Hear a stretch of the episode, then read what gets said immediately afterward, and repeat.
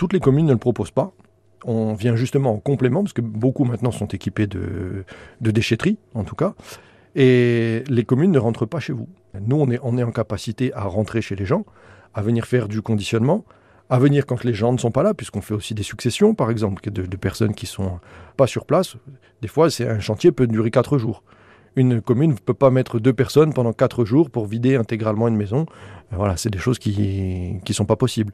Ils ne peuvent pas non plus ramasser l'intégralité d'une maison avec leurs outils. Ils n'ont pas forcément les équipes. Là, les communes vont vraiment être là pour faire du, du petit encombrant, je dirais. Sortir une machine à laver, sortir une armoire, mais pas sortir quelque chose, un ensemble, comme nous on le fait. On a une prestation euh, très, très sérieuse aussi, celle du syndrome de Diogène, que l'on effectue. Et là, les communes ne vont pas. C'est des logements qui sont souvent dans un état insalubre, parce que ce sont des personnes qui, en fait, qui attachent de l'importance au moindre objet, qui vont garder jusqu'à une, une bouteille plastique et ne plus les jeter. Vous pouvez rentrer dans une maison où il y a des déchets jusqu'au plafond, par exemple. Ça vous est déjà arrivé? Oui, plusieurs fois. Donc euh, on le garde de, de, manière très discrète pour préserver, je dirais, le, la discrétion des, de nos clients. Mais voilà, c'est des choses qu'on rencontre de plus en plus. Et là, comment vous procédez? Quelle est la méthode? Vous avez la goutte au front ou vous êtes hyper organisé Vous savez comment vous allez procéder Alors il faut très bien s'organiser parce qu'il faut gérer les flux de déchets. Euh, chaque déchet a un flux très spécifique. Vous allez avoir le plastique d'un côté, le mobilier de l'autre, les vêtements d'un autre. On trie tout.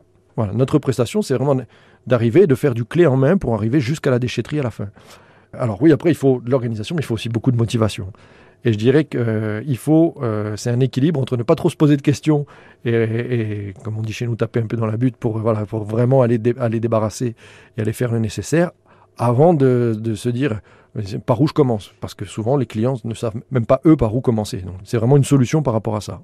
On débarrasse, on déménage pas, hein, pour être clair. Non, on fait pas de déménagement. Euh, alors, je dirais que ça peut m'arriver de manière ponctuelle un client fidèle, mais c'est pas c'est pas mon métier. Déjà parce qu'on n'est pas couvert par les assurances pour ça. Donc, s'il y a un dommage sur un bien, je, moi, je préfère toujours dire non à quelque chose que je ne sais pas faire plutôt que de, de prendre une prestation pour prendre une prestation.